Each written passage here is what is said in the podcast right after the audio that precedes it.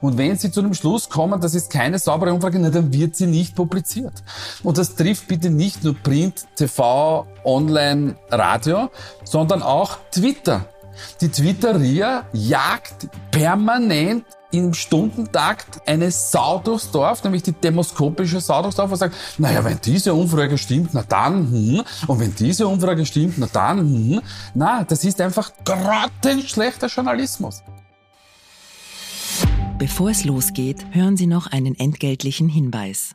Wir wollen nicht, dass du dich änderst, sondern so bleibst, wie du bist. Mit ein bisschen mehr Energiesparmodus. Gib bei der Mission 11 volle Power fürs Energiesparen. Dreh ruhig richtig auf, aber dreh die Heizung um zwei Grad runter. Sei ein Warmduscher, aber mach's kurz. Beende die Eiszeit und lass dein Gefrierfach nur so dahin schmelzen. Gemeinsam sparen wir 11% Energie mit der Mission 11. Wie das geht, erfährst du unter Mission 11 AT. Entgeltliche Einschaltung des Klimaschutzministeriums. Profil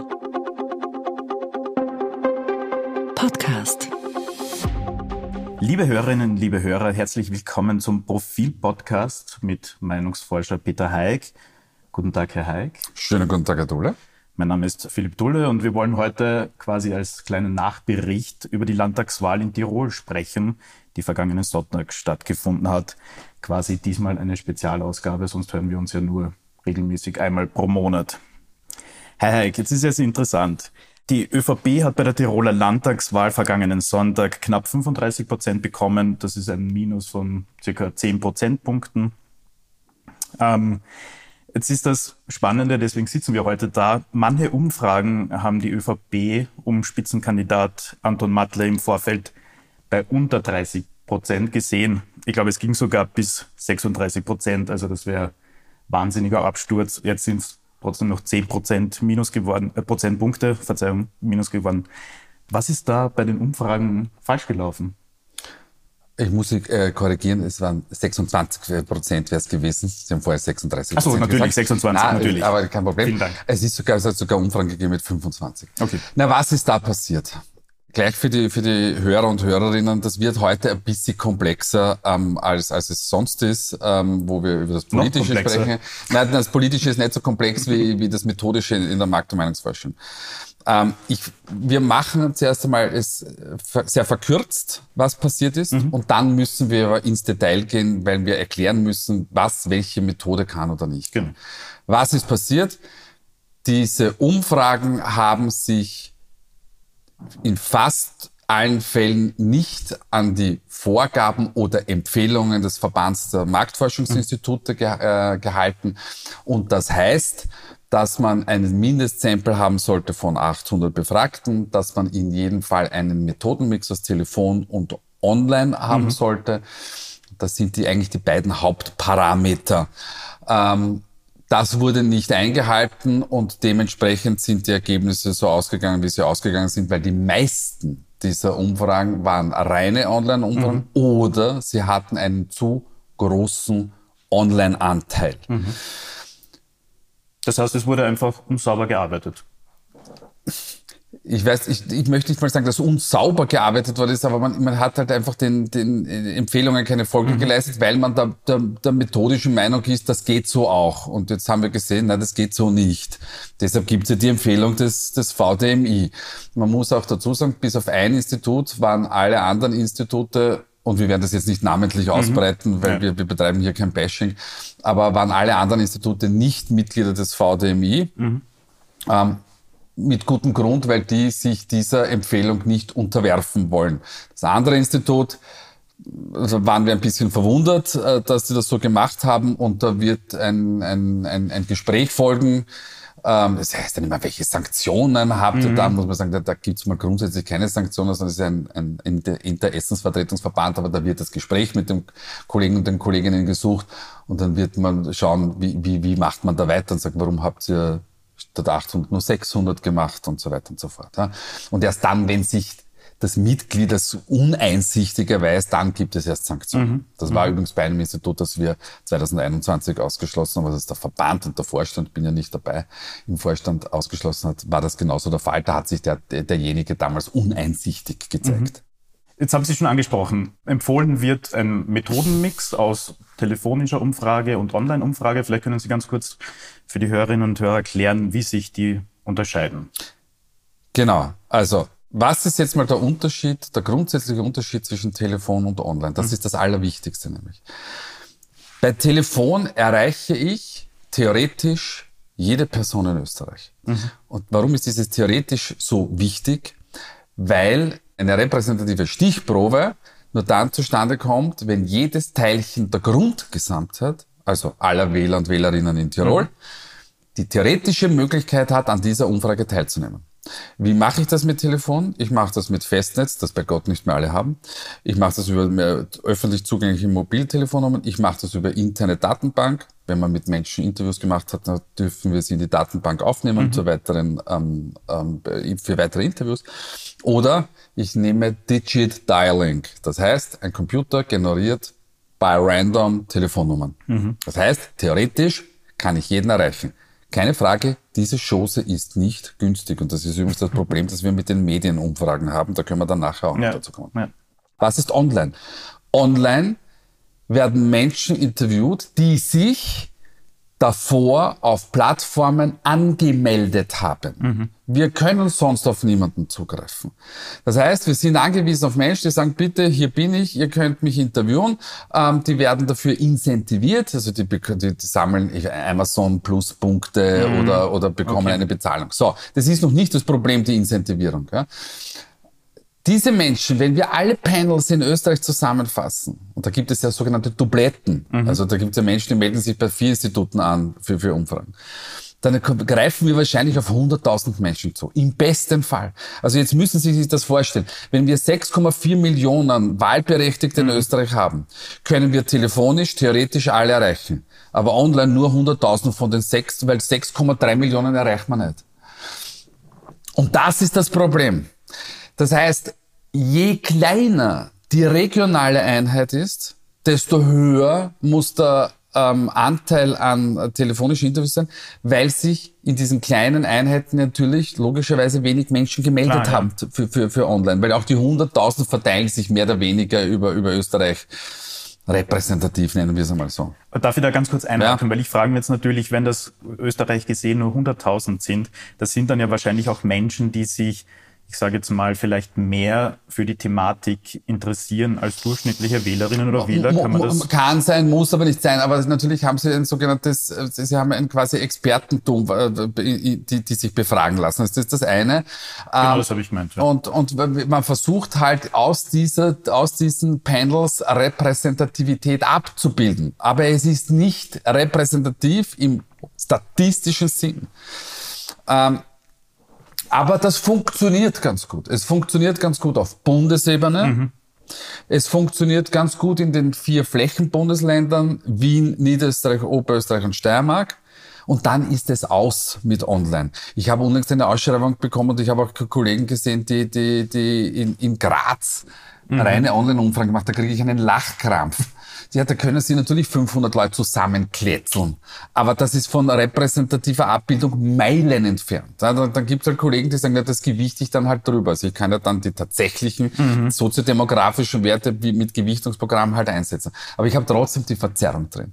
Und das ist das Hauptproblem in Tirol gewesen. In Tirol gab es reine Online-Umfragen, das heißt, die kletzeln, mhm. jeden Tiroler, der sich irgendwie gemeldet hat, kletzeln die zusammen ähm, oder der Anteil an telefonischen Interviews war zu gering. Mhm. Jetzt bin ich beim nächsten Problem. Ähm, und das ist kein methodisches Problem, das ist ein Medienproblem. Und warum werden die überhaupt publiziert? Warum werden die überhaupt in Auftrag gegeben? Das ist der Punkt. Ja.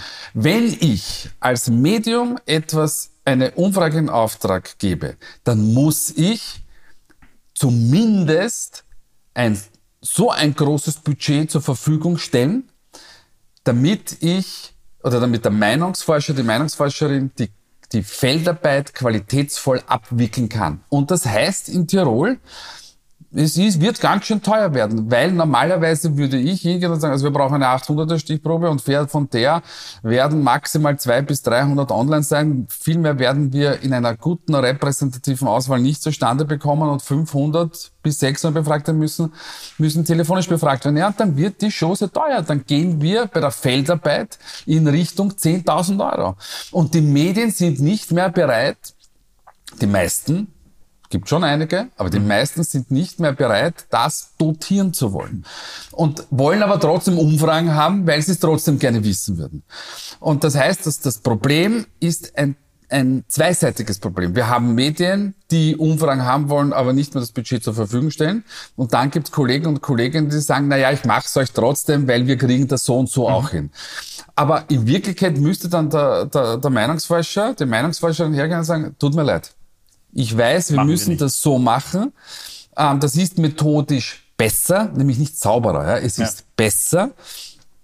Das ist dieses Budget und ja, dann gibt es einen Medienpreis, aber ähm, äh, es muss, auf jeden Fall, das ist immer unsere Prämisse, es muss, die Feldarbeit muss ausfinanziert sein. Ich darf nicht selber dafür in die Tasche greifen müssen.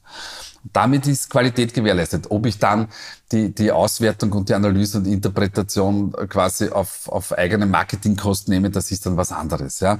Das fällt dann nicht mehr so stark ins Gewicht. Ähm, aber grundsätzlich ist das die eigentliche Krux auch bei dieser Geschichte. Mhm. Das heißt, wie, wie kann ich als Wählerin und Wähler am einfachsten eine gute Umfrage erkennen?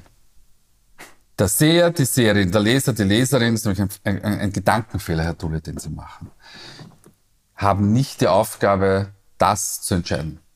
Das ist das Medium. Da gebe ich Ihnen recht, aber das leider ist das, das ist, anscheinend diese Probleme. Ja, aber, aber ich habe in den letzten Tagen wieder viele Interviews mit Journalisten und Journalisten gesagt, ja, also wir würden gerne einen Beipacktext den, den Lesern und Leserinnen mitgeben. Oder Hörerinnen, Hörerinnen, Seher, Seherinnen, wie auch immer. Ja?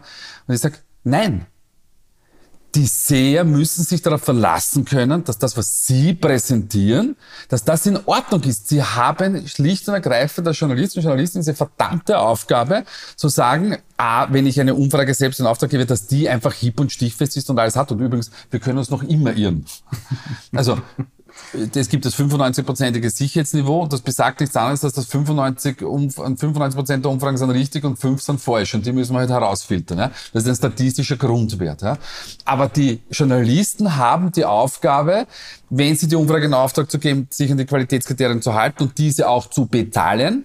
Und wenn sie andere Umfragen publizieren, dann müssen sie genau sehen oder nachschauen, entspricht die den Kriterien, mhm. müssen das recherchieren, müssen nachfragen. Und wenn sie zu dem Schluss kommen, das ist keine saubere Umfrage, na, dann wird sie nicht publiziert. Und das trifft bitte nicht nur Print, TV, Online, Radio, sondern auch Twitter.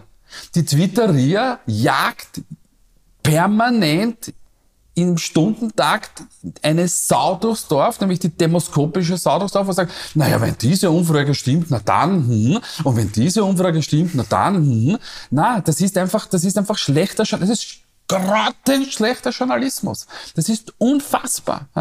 Und die, die Medien gehen heute dazu her und sagen, na, was müssen wir dem Leser, damit der Leser das erkennt? Das ist nicht die Aufgabe des Lesers. Es ist definitiv nicht. Der muss sich darauf verlassen können, dass das, was das Profil bringt, einen Lack hat, mhm. wie man es auf Wienerisch ja. sagt. Jetzt sind wir ja in Tirol in dieser paradoxen Situation, dass äh, äh der Spitzenkandidat Matle quasi ein, ein Minus von 10 Prozentpunkten noch quasi als Sieg verkaufen hat können am Wahlabend.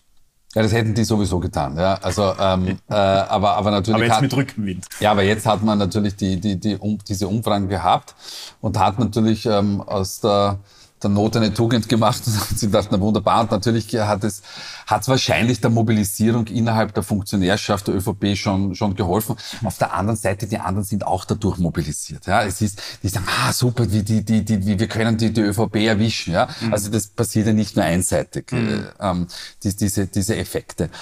Ja, aber natürlich hat das, hat das jetzt in, in, der, in, der, in der Nachinterpretation der ÖVP geholfen. Es ist ja auch interessant, dass äh, Spitzenkandidat Matle anscheinend seinen eigenen den Wahlausgang selber auf 34 Prozent getippt hat vor der Wahl. Also es dürfte ja doch interne Umfragen bei der ÖVP gegeben ja, haben. natürlich.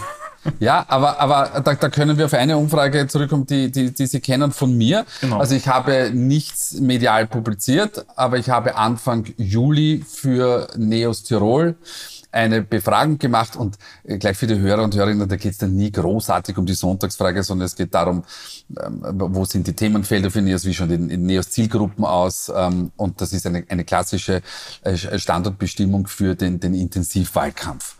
Ähm, und dann geht man dann halt als Meinungsverschieden und sagt so und so, das ist und das und das sind eure Felder, auch gleich für die Hörer und Hörerinnen, ähm, auch wenn ich nichts publiziert habe, aber ich war auch nicht im, im, im Wahlkampfteam mhm. der NEOS, ich bin äh, als, als Externer dazugekommen und habe gesagt, so bitte, das, das, das ist es und jetzt liebe Werbeagentur oder wer das auch immer macht oder liebes interne Wahlkampfteam, jetzt könnt ihr damit arbeiten und dann bin ich wieder gegangen. Ähm, so, was haben wir Anfang Juli publiziert, also nicht publiziert, ist falsch, den NEOS äh, ähm, ähm, als Hochschätzung präsentiert. Ich habe die Freigabe für die NEOS, diese Zahlen auch publizieren zu dürfen, mhm. habe danach gefragt. Wir haben damals die ÖVP bei 32 ausgewiesen die Sozialdemokraten bei 16, die Freiheitlichen bei 18, Grüne etwas höher bei 11, mhm. ähm, Liste Fritz bei 10 und die Neos bei 9 und die MFG bei 3 und damit draußen. Sie sehen, das ist relativ nah am Wahlergebnis an. Das ist Glück. Weil drei Wochen vor der Wahl, ah, drei Monate vor der Wahl ist das äh, Glück. Was ist das Glück? Es ist dazwischen nichts passiert. Nichts Grobes, kein, kein, kein grobes Schnitzel. Genau, weil wenn irgendwas passiert wäre, aber das war ein Vaterwahlkampf, dann könnte sich das verschieben. Also deswegen würde ich nicht sagen, na bitte, ich habe das schon drei Monate vorher gewusst. Ja? Was habe ich damals den Neos gesagt? Ich habe ihnen gesagt, bei einer ordentlichen Mobilisierung kann die ÖVP nach oben gehen mhm. und die neun Prozent für Neos sind die absolute Oberkante. Mhm. Ich tendenziell wird es eher darunter liegen. Mhm. Ja. Ähm, das heißt also, und jetzt auch ganz wichtig, weil wir bei der Methode jetzt sind Sie bei 6,3 gelandet. Ja, sie haben tatsächlich ihre Potenziale ja. nicht ausgeschöpft. Ja. Ganz klassisch. Ja. Aber sie sind nicht ausgeronnen. Was können wir jetzt äh, methodisch sagen? Methodisch, diese Umfrage war eine 800er mhm. im Methodenmix. Ähm, und siehe da, es funktionierte. Ähm, jetzt kommt aber noch etwas hinzu eine Hochschätzung müssen sie halt auch können. Es ist nicht so, dass Sie eine Frage, dass Sie Sonntagsfrage stellen, dann kommt der Wert raus und den publiziere ich. Sondern man hat unterschiedliche Gewichtungsschritte, also man hat die sogenannten Rohdaten, das ist, das, das sind die, die, die 800 Befragten vollkommen mhm. ungewichtet, dann haben sie soziodemografische Gewichtung, dann haben sie Rückerinnerungsfragengewichtung, also wir haben sie bei der letzten Landtagswahl gewählt, wir haben sie bei der letzten Nationalratswahl gewählt und dann machen Sie, ähm, dann schauen Sie sich diese unterschiedlichen Gewichtungsschritte an. Ähm, dann ähm, äh, kommt noch etwas hinzu. Wir haben prinzipiell die Wahlbeteiligungsfrage dabei. Mhm. Viele Kollegen und Kolleginnen oder einige machen das nicht. Ähm, wozu dient die uns? Ich schaue mir dann an, wie ticken die Wähler und Wählerinnen, die halt äh, jetzt schon sagen, sie gehen ganz sicher zur Wahl. Und was haben wir da gesehen bei, der, bei, bei, bei Neos Tirol, bei der Umfrage? Wir haben gesehen, wenn wir die ganz sicheren Wähler fragen, dann sehen wir, dass die ÖVP nach oben rutscht. Mhm. Und haben gewusst, ah, die sind schon ganz gut mobilisiert, während das bei den anderen nicht der Fall war. Und dann müssen sie es halt einschätzen. Und dann kommt halt die, die, die Erfahrung dazu. Also ich sage immer, für die, eine gute Hochschätzung brauchen sie 40 Prozent Handwerk. Das heißt, die Stichprobe muss sauber sein, der Fragebogen muss in Ordnung sein, die Gewichtung muss in Ordnung sein, die Auswertung muss in Ordnung sein. Das ist Handwerk. Mhm. Ja. Mhm. Sie brauchen 40 Prozent Erfahrung und jetzt merke ich, je älter ich werde, das ist das Nette an meinem Geschäft, je älter ich werde, desto besser gelingt mir das. Man baut immer nur am Bauchfleck, ja, und man zweifelt noch immer. Wir zweifeln auch schon wieder für die Bundes Bundespräsidenten mal so nach dem Motto, na hoffentlich, hoffentlich geht es eh so aus, wie, wie, wir, wie, wir gesagt haben, also ungefähr, ja. ja. Ähm, und dann brauchen sie 20 Prozent Glück. Weil manchmal ist es dann halt doch anders. Wie bei allem ja? im Leben. Ja, eh, eh, aber man muss das ja auch sagen. Ich zitiere doch immer meinen, meinen, meinen, meinen lieben und geschätzten Kollegen Christoph Hofinger, der, der immer darauf ver verweist und sagt, der seriöse Forscher, die seriöse Forscherin verweisen zuallererst auf die Unsicherheiten Mhm. einer Befragung. Und das muss man immer dazu sagen. Wir können nicht exakt messen. Oder in, in Tirol hätte man sagen müssen, passt auf, das ist eine Online-Befragung. Bitte, bitte Vorsicht, das ist ganz heikel. Ja? Oder wir haben nur so viel Telefon drinnen. Mhm. Oder das Sample ist nicht so groß. Übrigens, die Samplegröße wird etwas überschätzt. Ähm, also mir ist, mir ist ein, ein 500er Sample, das super sauber gezogen ist und, Mhm. und, und, und ganz, ganz fein von der Stichprobenziehung ist, 100 mal lieber als ein schlechtes 800er, ja?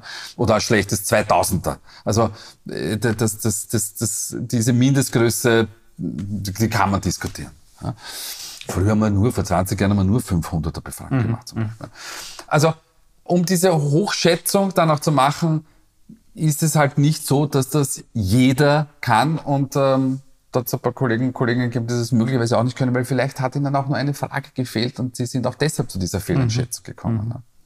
Jetzt haben wir ja bald gleich die nächste Wahl, ein bisschen größere Wahl österreichweit. Mhm. Kann man davon ausgehen, dass es diese Probleme hier nicht geben wird, weil es halt Naja, sie wird, gewählt na doch, wird? sie, wir werden sie schon automatisch haben, weil, weil äh, Kollegen ähm, in anderen Medien von 45 Prozent Van der Bellen gesprochen hat. Hm. Und wir haben bei der letzten, vor zwei Wochen, glaube ich, ist das mittlerweile Genau. schon fast wieder her, der eineinhalb Wochen, aber die Feldarbeit ist länger her, bei der sehr großen 1600 für Profil und heute, ähm, da haben wir uns natürlich auch nur die ganz sicheren Wähler angeschaut, aber da haben wir bei den ganz sicheren Wählern allein 900 Befragte gehabt. Also um Ja. das mal in Relation zu setzen. Ja. Und da haben wir Van der Bellen bei 59 ausgewiesen, mit einer Schwankungsbreite von plus minus drei Prozent. Also wenn wir das nach unten runterschlagen, schlagen wir bei 56 auf. Es kann auch sein, dass Van der Bellen am Ende des Tages 55 oder 54 hat. Für mich ist nur essentiell, dass ich, ich, dass ich, dass ich mehr oder weniger das bewahrheitet, wenn man so will, was wir damals gesagt haben. Wir haben gesagt, eine Stichwahl ist auf Basis der vorliegenden Daten zum Zeitpunkt der Erhebung, also vier Wochen vor der Wahl, sehr unwahrscheinlich, wenn Sie so wollen, im Faktor 1 zu 10. Weil schon weiß Gott, was passieren müsste, dass sich diese Wählergruppen noch verschieben. Wenn das jetzt also am Sonntag, dem 9. Oktober, doch eine Stichwahl wird, dann müssen wir schauen, a, haben wir einen Fehler gemacht bei methodischer Art, also Stichprobenziehung, Gewichtungen und so weiter und so fort, oder ist dazwischen etwas passiert? Ich glaube, wir werden uns mit, da ist dazwischen was passiert, wir haben auch schwer tun, weil es passiert nichts. Ja, der, der Wahlkampf ist auch zugedeckt, ja, er ist ja vollkommen zugedeckt von, von, von diversen äh, also Krisen oder der Tiroler Landtagswahl. Ja. Ähm, äh, also das heißt, dann haben wir ein Problem. Ich gehe trotzdem davon aus, dass, dass sich das einstellt, was wir gesagt haben, dass es eben sehr, sehr unwahrscheinlich ist. Aber, und da kommt immer der Zweifel in mir, you never know. Also, die, ja, die Wahrscheinlichkeit ist sehr, sehr hoch, aber der seriöse Forscher zweifelt mal aus Prinzip und ist nicht davon überzeugt und sagt, ach, das geht so aus. Weil ich habe schon, ich habe schon so öfter erlebt, dass es nicht so ausgegangen ist. Wobei man auch dazu sagen muss, wir werden immer daran erinnert, sagt, ja, aber 2016. Uns geht's mittlerweile so wie den Deutschen mit Cordoba. Die, die kommen auch immer, her, oh, das ist Cordoba. Ne? Also das muss man sagen, ja, aber oh, das ist ein Zerl her. Und genauso das Gleiche ist es mit, Bisschen mit was passiert in der ja, genau, Zwischenzeit. mit der, mit der Bundespräsidentschaft, weil da ist ja auch was. In der Zwischenzeit, passiert. in der Zwischenzeit haben wir eigentlich jetzt, jetzt mal abgesehen von der Tiroler Landtagswahl, also wir waren da eh nicht dabei, aber waren eigentlich jetzt immer sehr, sehr gute Einschätzungen im Großen und Ganzen gegeben. Ja? Ich habe schon kurz jetzt befürchtet, dass es keinen Fußballvergleich äh, heute geben könnte. Ah, leider. Übrigens, ich könnte noch einen bringen, Bitte, ähm, weil, weil es wird immer gefragt, wieso war, war die Liste Fritz ähm, äh, so gut abgeschnitten. Und ich habe gesagt, Hm. die, bei der Liste Fritz verhält es sich so wie, wie in der Knapp österreichischen 10%. Ja, wie in der österreichischen Fußball-Bundesliga. Ähm, man, man, muss, man muss on top sein die ganze Zeit, um auf den einen Fehler von Salzburg zu warten, um dann da zu sein. Und genau das ist der Liste Fritz gelungen. Sie haben die ganze Zeit brav gearbeitet, haben sich gut aufgestellt. Ist eine sehr kleine Bewegung. Ähm, und dann gab es diesen einen Moment, wo sie erben konnten und das haben sie getan. Sturm Graz und Rapid und die anderen schaffen es leider derzeit noch nicht. Aber Herr Hayek, wenn wir jetzt schon so gemütlich zusammensitzen, vielleicht können wir noch allgemeiner kurz reden. Ähm, und zwar Schwarz-Grün wurde in Tirol ja abgewählt. Ähm, kann man schon sagen, was das für die Bundesregierung bedeutet? Nix. Ja, vollkommen irrelevant. Ja, also das werden immer Verbindungen hergestellt, die nicht herzustellen sind. Mein Gott, ja, die, die sind halt in Tirol ähm, abgewählt worden. Ja, das, das hat, das wird Landesgründe haben, das wird sicher bis zum gewissen Grad Bundesgründe haben.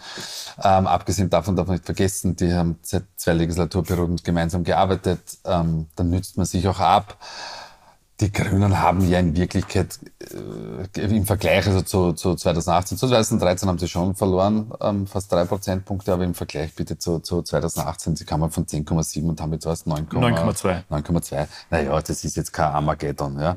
Ähm, äh, und, die, und für die ÖVP ich, ich glaube, das ist einfach eine, eine Normalisierung der Werte. Für mich als Meinungsforscher ist halt viel, viel ausschlaggebend das, das Ergebnis von 2013.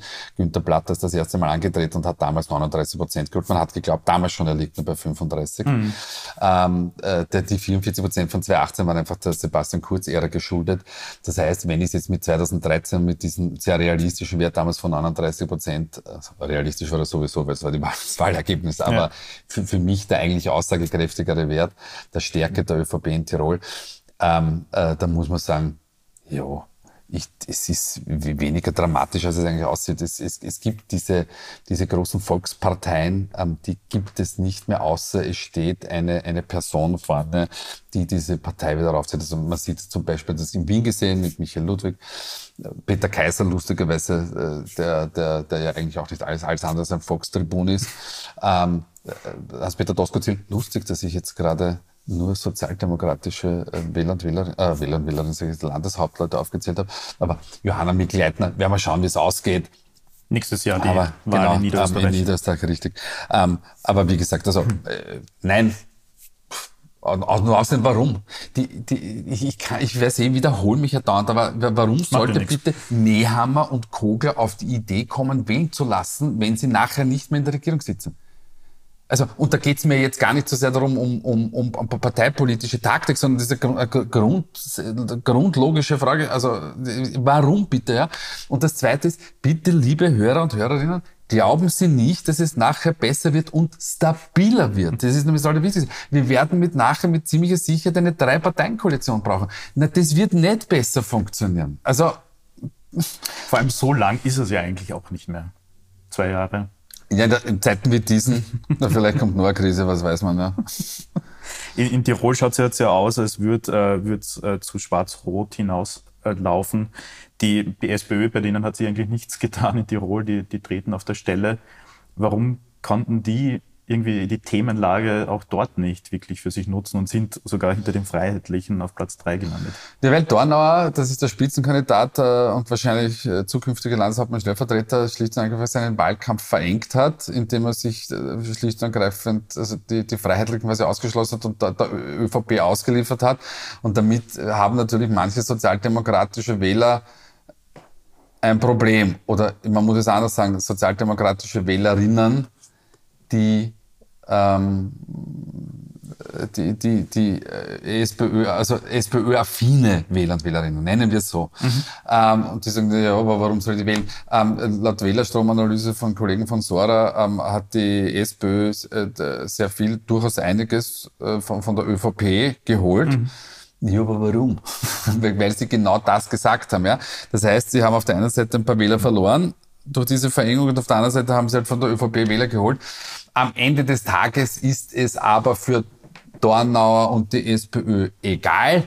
Kommen sie in die Landesregierung, ist das Minimalziel erreicht und dann redet kein Mensch mehr davon, dass sie hinter dem freiheitlichen Dritter geblieben sind und nur 0,3 Prozent Punkte zugelegt haben.